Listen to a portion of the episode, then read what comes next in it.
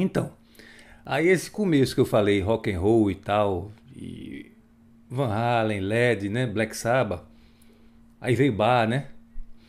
Nessa onda toda, meu pai, o velho Breno Andrade, já falecido há 20 anos, meu saudoso coroa, ele ouvia muito um camarada que, por ironia do destino, hoje eu uso nas minhas aulas aqui na universidade, na, na Universidade Federal de Sergipe. Eu dou uma, uma cadeira chamada Música e Cinema e utilizo muito, eu utilizo quatro compositores como exemplo o tempo todo e um desses caras me chapa totalmente, que é o Nino Rota, né? Nino Rota é o cara que fez lá, todo mundo conhece o negócio do Poderoso Chefão e tal, mas Nino Rota é muito mais que isso. É, tem um disco em especial dele que é uma coletânea de tudo que ele fez para Federico Fellini. E esse cara, ele musicou, pessoal, tudo de, de, de, de Fellini. Tudo foi Nino Rota que fez. Um cara que começou bem novinho, é, Nino Rota não chegou a aparecer como John Williams, como, como outros, porque era um cara mais contido, foi um cara que se dedicou ao ensino, foi diretor de um conservatório na Itália né, por muitos anos. Mas é um cara que meu pai ouvia muito. E o disco em questão é um disco de coletâneas. Não, não lembro exatamente o nome, mas é amarelinho e tem imagens picotadas do, dos filmes que ele fez com Fellini. Quem não ouviu, ouça. Guti, isso é um absurdo é a junção de Stravinsky com Debussy, com música de agora. Você vai ver pe pedaços de Tom Jobim ali. Tom Jobim bebeu muito nessa fonte. Nino Rota, genial, velho. Aí passando para as minhas crises, né? Aquela história do bar, paixão segundo São Mateus, violão, John Williams. Aí eu me apaixono pelo violão. E vou logo cair na mão de Rafael Rabelo, né? Putz. É, o disco A Flor da Pele, Rafael fez com Ney Mato Grosso. E eu tive o prazer de assistir esse disco e de conversar com Rafael depois do disco. E era uma fase que eu fazia meu bacharelado de violão, pessoal. E eu fiquei, meu irmão. Rafael entrava no show sem, sem Ney. E tocava La Catedral, que é uma peça dificílima, em si menor. Uma peça que a gente praticava no bacharelado, pelejava e não conseguia tocar. A gente se lascava e, e ele chegou, velho, tocando. Me lembro como se fosse hoje. Eu dei um pulo, Guti dei um pulo da plateia, porra! Aí minha mulher na época, Patrícia, minha noiva, fazia, tu é doido, só duas mil pessoas no teatro, só todos, você não tá entendendo. Você não tá entendendo a música que esse cara tá tocando. E foi no disco A Flor da Pele. E fui conversar com ele, disse, Rafael, velho, como é que você consegue entrar frio tocando?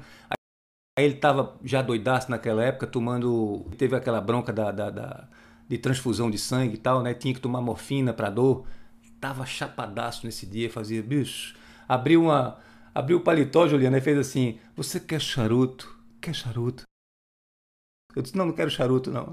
Aí ele disse, velho, eu não tava frio, não. Olha o meu dedo como tá aqui, velho, os dedos verdes, porque ele ficava praticando na interna. Tava um violão no palco e ele ficava dentro praticando danado com o Ramires que ele tinha lá intocado.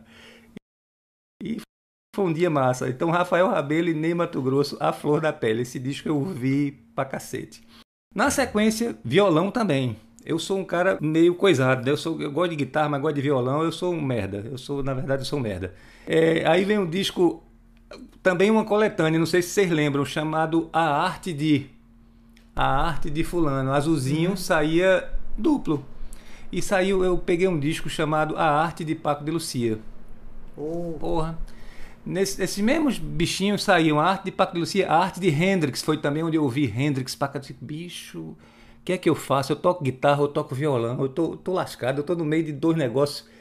E, mas aí esse disco de Paco de Lucia, Andalucia, Andalucia de Lecuona, bichos estándares lá que ele tocava, né? Eu chapava e teve uma época que eu botei na cabeça que eu ia tocar aquilo. E, menino, né? Ninguém toca aquilo. Aquilo ali, o cara ou tá ali ou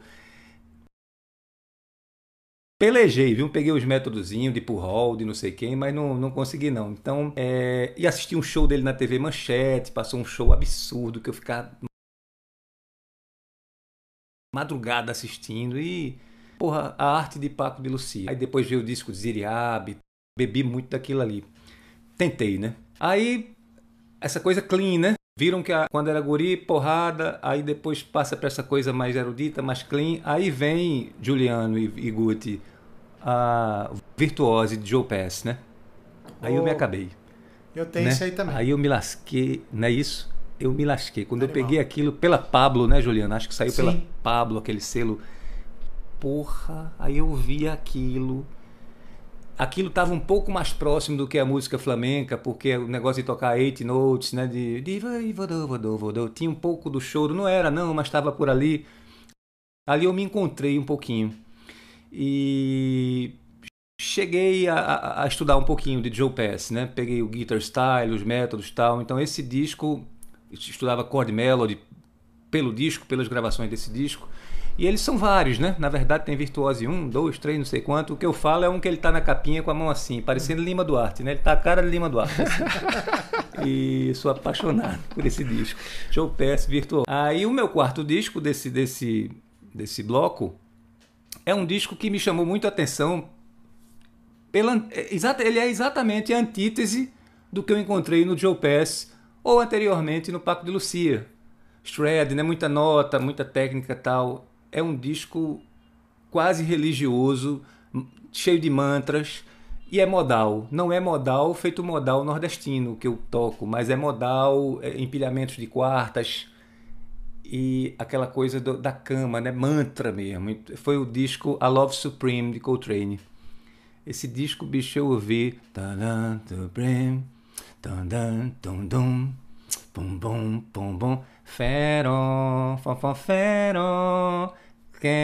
Repetitivo, ficava aquela coisa do, sabe, minimalista mesmo. E foi um disco que eu também ouvi, que só porra, um disco que tem esse princípio do modalismo do jeito lá dele. E com religião misturada, e isso me, me encantou. Então é o meu quarto disco, A Love Supreme, de John Coltrane.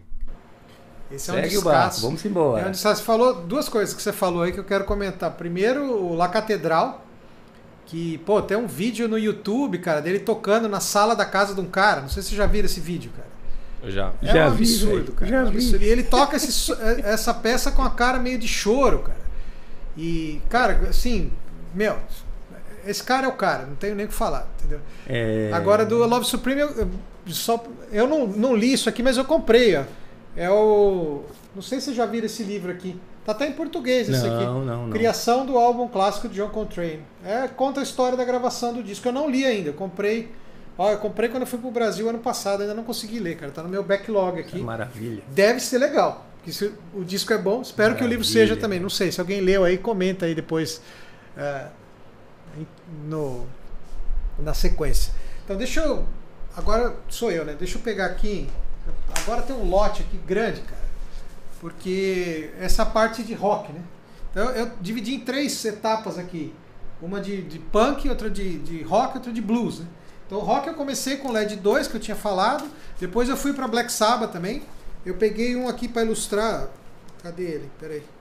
Tá tudo misturado aqui. Aqui, eu peguei o primeiro, né? Do Saba.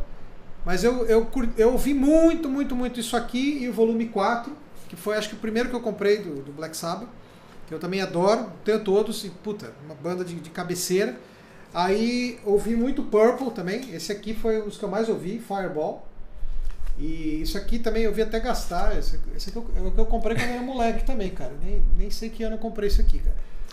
Uh, aí eu fui, cheguei meio que numa, numa, numa, naquela época não era como hoje, né, cara? Que você vai na internet e descobre outras coisas, né? Então, os meus amigos, assim, eles só conheciam Led Zeppelin, de Purple, Black Sabbath, né? Trindade. E aí tinha Iron Maiden, tinha aquelas coisas que rolavam ali, mas eu, pô, queria ouvir outros sons e, e não, não tinha muito onde buscar, né, cara? Você buscava em revista, essas coisas e tal. Aí um cara que era amigo do meu pai, que curtia rock pra caramba, me deu umas fitas cassete, cara. E aí o que que tinha nisso aí, cara? Tinha... Uh... Então, para começar aqui, Uriah Heep, ao vivo. Esse é um descasso, cara. Puta disco ao vivo, animal. É Isso aqui já vai mais assim, é uma banda que o, o, guitarrista é muito bom, mas ela não é uma banda guitar centric, assim, que, é, que é, tem muito Hammond, uma, uma praia diferente aí. Então eu ouvi muito isso aqui, cara, ouço até hoje, adoro esse disco aqui. É, também me, me, marcou bastante. E uma outra banda que, putz, é, tinha também nessa onda de cassete lá, Wishbone Ash, Argus. Isso aqui, se você gosta de guitarra, você tem que ouvir Wishbone Ash, cara, porque é de uma de uma finesse assim e de uma simplicidade, cara, ao mesmo tempo. São duas guitarras, né? É uma banda de, de twin guitars aí, um rock assim, bem direto, uh, sem frescura, sem, sem muito muito carnaval, mas meu, muito bom, muito bom, muito bom. Tem vários vários trabalhos legais desses caras aqui. E eu recomendo quem não conhece ouvir isso aqui porque é de um bom gosto sensacional, cara. E, e aí foi uma, uma outra coisa que, que mudou, assim, vou pegar esses aqui, depois uh, aí eu, eu, continuo depois. Uh, tinha o que tinha na, na, nessas fitas cassete também era esse disco aqui. Edgar Winter's White Trash. É o irmão do Johnny Winter, né, o Edgar Winter. E isso é um disco ao vivo, possivelmente o melhor disco ao vivo de todos os tempos, na minha opinião. É uma coisa absurda. Tem o Johnny Winter também, que nas guitarras é Johnny Winter e o Rick Derringer. E olha isso aqui, cara. Isso aqui é uma, é uma obra de arte. Olha. Tem as fotos aí dos caras tocando. Cara, é um disco assim de blues e, e rock, né? E tem um pouco de gospel também. E, cara, isso aqui eu vi muito, muito, muito. Foi um artista que me marcou demais, o Edgar Winter. Eu sou muito fã dele. Ele não é guitarrista, mas ele é muito instrumentista. Ele toca sax, toca piano, toca, canta pra caramba. E toda a concepção de banda, assim, isso aqui é muito bom, cara. Esse outro vocalista aqui, Jerry Lacroix, também é um cara que canta muito. Enfim, é um disco, assim, icônico aí de, de dessa onda. Assim, é um negócio que me, assim, isso aqui me, me, me, acabou me desviando pro blues, cara, porque realmente é, é fantástico. E até tem uma história legal, porque eu vi pra caramba em, em cassete, né? Um cassete gravado, e para comprar isso aqui, não, não, foi lançado no Brasil isso. Né? Então eu, eu, tipo, tinha perdido a esperança de, de achar esse disco aqui, cara. Quando eu era moleque, né? Aí, uma vez era véspera de Natal, eu, eu saí com a minha mãe para ir para a cidade, que eu queria comprar uns negócios. Ela foi comprar, eu falei, ah, vou ver aqui no sebo. Entrei no sebo e tinha lá o disco, cara. E eu não tinha grana, fui correndo lá pedir pra, grana para comprar, mas pelo amor de Deus, cara, eu preciso desse disco aqui, cara. E aí eu comprei. E aí ao longo dos anos eu fui achando outras cópias. Esse aqui eu tenho, sei lá, umas 4 ou 5 cópias desse mesmo disco aqui, que, putz, é, é do caramba, cara. Assim, ele tem. Ah, Escutem aí, cara. Tem, tem no YouTube, tem em todas as plataformas aí. Um puta disco. E aí, Maravilha. continuando, aí eu, eu, fiquei pirado pelo Edgar Winter, né, cara? É um músico que realmente me, me influenciou. Aí eu fui comprando outros discos, né? E, e eu, eu cheguei nesse aqui. Isso aqui chama Recycle. Eu, olha a cara das figuras aqui. Uma super banda, cara. Super banda. Os caras tocam muito, muito, muito, muito, muito. Esse disco é um disco raro, porque o que eu acho que aconteceu aqui é que tem uma Deve ter alguma zica aí de contrato. Isso aqui você não acha mais na discografia do Edgar Winter. Não tem nenhuma plataforma, não tem nem em CD, nem lugar. E só sobrou as cópias em vinil, né? E é um baita do disco. Acho que tem também no YouTube. Uh, se não tiver, eu ripo e ponho lá, porque isso aqui vale a pena, cara. É um baita disco. Uma puta banda, cara. Uma banda. Nossa. Ele, esse aqui já é mais funk, é um disco mais funk, tem blues também. É muita coisa de funk, assim, muito arranjo de, de vocais, e, e, todos têm metais nesses né? discos do Edgar Winter, tem tudo metaleira e tal. Assim, do caramba, cara. E pô, me influenciou muito, assim, naquela época e acabou me levando pro blues mais tradicional depois. Então foi um caminho que saiu de punk para rock e depois voltou para blues, né? E continuou rock blues em paralelo por um bom tempo. Né? E, então, isso aqui, pô, se não ouviram, procurem, cara. Um disco sensacional. Eu até tava outro dia, outro dia não, um tempo atrás aí no Facebook, um, um, o Bruce lá do Green Notes botou um post com esse disco aqui, cara. Eu falei, pô, você conhece? Ele falou, pô, adoro, mas não tem. Eu falei, é, não tem, mas só tem vinil, né? Mas é, é do caramba, cara. Assim, é. Meu, escutem, vocês vão pirar. Se você não ouviu isso aqui, tô perdendo. Muito bom. Siga aí, Guti. Vamos lá. Aí saindo da zona guitarrística, né, que passou aquela aquela euforia adolescente, né? Passou não, né? Mas deu uma acalmada no negócio. Já não tava. Não tava tão ansioso para tocar tanto, né? Aí aconteceu um negócio muito legal, cara. descobri o, o rock dos anos 90 ali, tipo, a cultura do grunge ali e tal, né? Foi. É a mesma coisa que eu ouço até hoje, faz uns 10 anos já, mas. Como se 10, 10 anos na minha vida é tempo pra cacete. Tipo, não sei, na vida dos 6 eu já não sei mas na minha vida, 10 anos muda muita coisa, bicho né? Então, eu tô só com 24 ainda, pô. Então, 10 anos eu era crianção ainda atrás, né? e aí eu descobri o Alice in Chains, cara. A primeira música, assim, o, o, disco que eu vou falar do Alice in Chains é o Dirt, né? Que é o segundo.